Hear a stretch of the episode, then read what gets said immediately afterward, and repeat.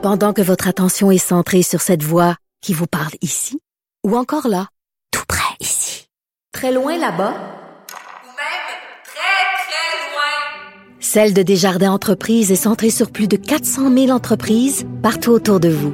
Depuis plus de 120 ans, nos équipes dédiées accompagnent les entrepreneurs d'ici à chaque étape pour qu'ils puissent rester centrés sur ce qui compte, la croissance de leur entreprise. Avocat à la barre. Avec François-David Bernier. avec François-David Bernier. Doit-on annuler la semaine de relâche? C'est un débat en ce moment. On voit ce qui s'est passé euh, avec les voyages. Bon, ça avait pas, on n'avait pas interdit les voyages, mais il y a eu des éclosions. Euh, la semaine de relâche euh, nous amène à, à beaucoup de questions, à savoir, bon, est-ce que les gens seraient tentés de partir en voyage, que c'est problématique, ou à l'inverse, ben, encore une fois, c'est un moment à passer en famille, puis il y a moyen, malgré la pandémie, de rendre ça agréable. Euh, il y a d'ailleurs le fondateur de, de- de- des semaines de relâche, c'est Fernand Paradis, qui avait fait une entrevue au journal.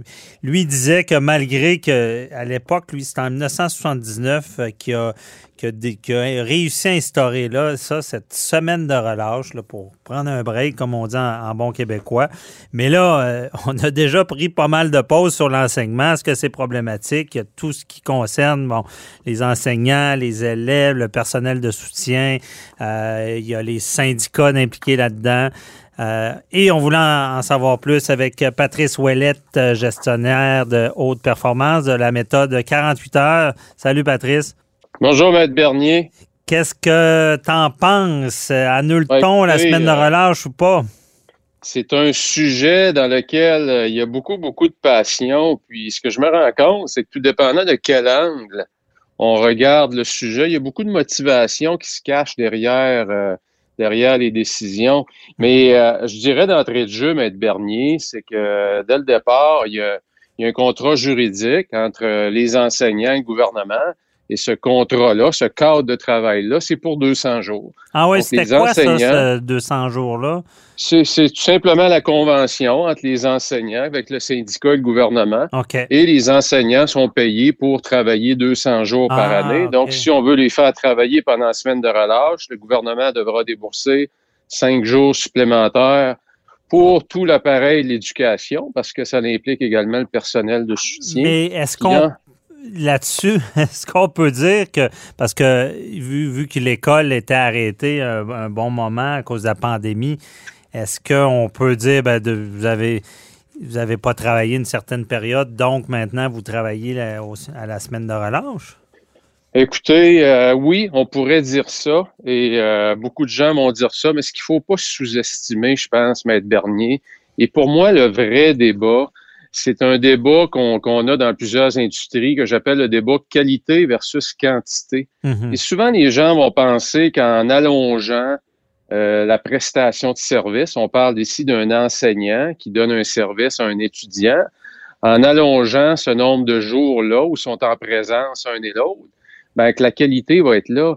Et faut pas oublier, les, les professeurs sont passés en l'espace de quelques mois d'un mode d'enseignement en présentiel ou un mode d'enseignement où il n'y a pratiquement pas de feedback. Il y a Mhm. beaucoup de.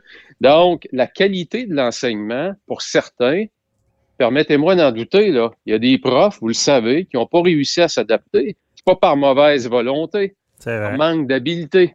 Mhm. Donc, on est présentement dans un environnement, je pense qu'il faut pas faire l'erreur d'essayer d'évaluer ça comme s'il y aurait eu trop de tempêtes de neige, là. On n'est pas, on n'est pas dans le même monde du tout, là. On Mhm. est dans un monde, on le voit déjà, il y a des étudiants qui sont frustrés parce que la qualité de l'enseignement n'est pas là dans certaines matières. Et il y a des profs qui sont frustrés parce que l'attention des étudiants, particulièrement ceux qui ont des difficultés d'apprentissage, ça pose des défis énormes. Et c'est probablement ceux-là, ce groupe d'étudiants-là en difficulté d'apprentissage, qui sont les plus touchés par ce qu'on vit présentement. Donc, je trouve que le débat là, est allé un peu trop général, au, au niveau général.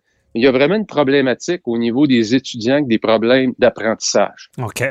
Donc, c'est intéressant de voir cet angle-là. C'est vrai que euh, vite comme ça, je, fais l'erreur aussi de dire, ben voyons, ils ne travaillaient pas pendant euh, le confinement, euh, mais c'est- une année je comprends bien ton propos qui est lourde pour eux. Quand même, vu l'adaptation, vu les difficultés, tout le monde est impacté. C'est un peu ça que tu dis, là. Oui, puis je dirais toujours que l'année 2021, je pense qu'il faut la voir comme une année. Il faut revenir à certains points d'ancrage qu'on a. Et la relâche, c'est un point d'ancrage. C'est un point d'ancrage psychologique. Mhm. À la performance, on emploie beaucoup ça, les points d'ancrage pour les professeurs, pour les étudiants. C'est comme un moment d'arrêt, c'est une pause où on se permet de se détendre avant de redonner, comme on dit en bon québécois, un dernier coup de collier Mhm. avant, avant que la saison finisse. Donc, ces points d'ancrage-là qu'on avait auparavant et qu'on a perdus, il faut essayer d'en récupérer le maximum pour retrouver une meilleure performance au niveau de la société, Ouais. comme société qui est davantage productive, et vouloir encore une fois changer des choses qui sont là depuis des années. Je pense que 2021, faut faire la chose inverse. Le plus de choses qu'on peut récupérer de l'ancien normal, si on peut dire, je pense qu'il faut remettre en place nos points d'ancrage. le préserver. Mais Absolument. puis, honnêtement, tu me convaincs à t'entendre là-dessus, mais de l'autre côté, parce que déjà, on sent que le go euh, commence à vouloir, à, vouloir annuler cette semaine de relâche-là, et tu vas me comprendre parce que tu as géré, euh, comme on dit, des grosses garderies en, en entreprise. Oui, Il y, a, oui. il y a- il y a- il y a ce que tu dis d'un côté, mais il y a ce que les gens vont en faire, euh, la population, parce qu'on est en crise sanitaire. Est-ce qu'on peut faire confiance au public? Parce qu'on s'entend que si la semaine de relâche a lieu, il n'est pas question d'aller en voyage, il n'est pas question de rassemblement. Euh, mais est-ce que ça va euh, favoriser ce- cette délinquance-là? Écoutez, il faut pas oublier une chose, c'est qu'on parle du mois de mars. Je pense qu'au mois de mars, on, on va être dans un contexte complètement différent de celui dans lequel on est présentement au mois de janvier. En Et espérant. je pense aussi que euh, c'est la responsabilité du fédéral de, de- de légiférer au niveau des déplacements à l'international. Mhm. Donc, euh, Monsieur Legault, euh, écoutez, moi je pense qu'il faut euh, le mois de mars, je pense qu'il faut il faut garder en place. Et je- j'entends énormément, Maître Bernier, de de- d'étudiants euh, qui sont attristés, surtout les étudiants performants. Euh, comme je le disais, vous avez ceux en difficulté d'apprentissage, puis ceux qui performent beaucoup, qui avaient des bonnes notes, puis qui espéraient appliquer dans des programmes très contingentés, qui sont touchés énormément par ce nouvel environnement-là dans lequel on enseigne et qu'on évalue la performance des étudiants. Mhm. Moi, je pense qu'il faut essayer de garder nos, nos points d'ancrage qu'on a. C'est, euh, écoutez, Non, mais Euh, moi, moi, je suis d'accord avec ce point-là, puis ça ne peut pas être à l'inverse de ça. Mais ce qui, ce qui me fait peur, c'est la gestion ouais, pandémique de cette semaine de relâche-là, un peu comme le temps des fêtes. Et j'ai l'impression que si, puis, puis tu le dis bien, ça serait plus au gouvernement Trudeau d'interdire les voyages, mais j'ai l'impression que si le gouvernement Legault, en- en gestionnaire, euh, ne l'annule pas, peut se ramasser avec des problèmes de, de- gens qu'on sait qui, qui, malgré les règles, sont délinquants, vu, vu cette semaine-là que les enfants n'ont pas d'école, puis qu'ils vont risquer d'avoir plus d'activités ou de voyages possibles. Qui- écoutez, euh, peut-être que la meilleure stratégie, c'est de laisser planer le doute qu'on va peut-être l'annuler, parce que présentement, quand on consulte les agents de voyage, il n'y a pratiquement pas de réservation. OK. parce que les gens savent pas. Donc, si le doute plane qu'elle risque d'être annulée, ben, il n'y aura Mhm. pas beaucoup de voyages de planifier. Mais écoutez, euh, si- s'ils la mettent en place, c'est sûr que ça va déclencher d'autres mécanismes qu'il va y avoir à négocier avec le syndicat. Ouais. Euh, mettre des enseignants euh, devant aussi des étudiants, des enseignants par, parmi ceux, certains qui n'ont aucune habilité à enseigner euh, via des plateformes interactives. Mhm. Donc, euh, qu'est-ce qu'on a à gagner aussi? ouais. de ce côté-là? Mais, mais du côté délinquance, oui, il y a, il y a un risque qui est là. En, en ten- en regardant toujours, évidemment, qu'au mois de mars, on va être dans un environnement complètement différent. OK. Fait que toi, c'était. euh, On, on- essaie des fois de se mettre dans les souliers de- du gouvernement Legault en, gestion, évidemment. En, en tant que gestionnaire, tu aurais tendance à la laisser, vu, vu que, bon, on comprend. Moi, je la laisserai en place. Je la laisserai en place et je regarderai quelle activité alternative on peut avoir pour motiver notre jeunesse pour garder nos jeunes motivés, les sortir du marasme dans lequel on est. Il n'y a pas de socialisation pour les jeunes.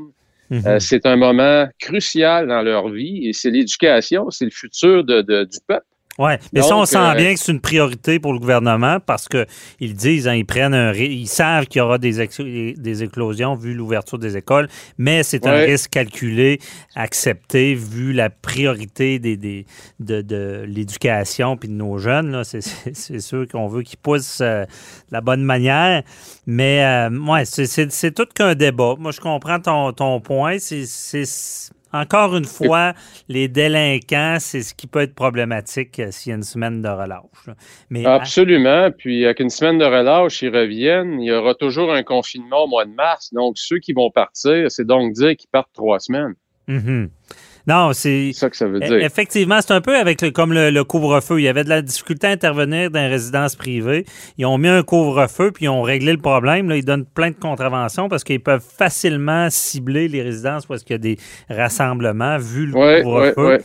Je comprends bien. Peut-être qu'elle peut rester en place, mais en mettant d'autres mesures qui sont euh, euh, accessoires ou en, en à côté, qui fait qu'il n'y aura pas de dérapage comme dans le temps des fêtes. C'est sûr que ça pourrait être Écoutez, on peut mettre, euh, on peut mettre, Maître Bernier, énormément d'efforts à essayer de trouver des solutions contre la pandémie.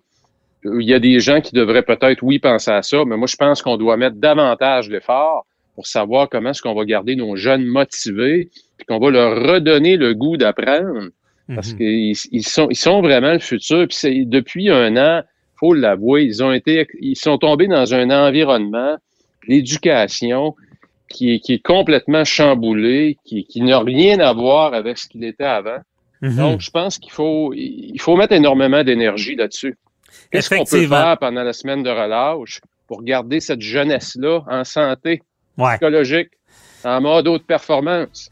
c'est sûr. Puis je vais te dire, euh, il y aura, il y aura peut-être une accrudescence de gamers dans je sais pas combien d'années. parce que ils sont, avec la pandémie, euh, il y en a de couple qui sont bien formés là, sur, sur le Ah, Xbox. j'en ai un à la maison. J'en ai un à la maison. Ouais. Moi aussi, oui, effectivement. En tout cas, c'est de trouver l'équilibre. Merci beaucoup, Patrice. euh, très éclairant, mais je on retient ton point. là. C'est- très sage et euh, plein d'équilibre. On va voir comment ça va être géré, puis on s'en reparlera. Excellent, Merci. merci. Bye bye. Au revoir.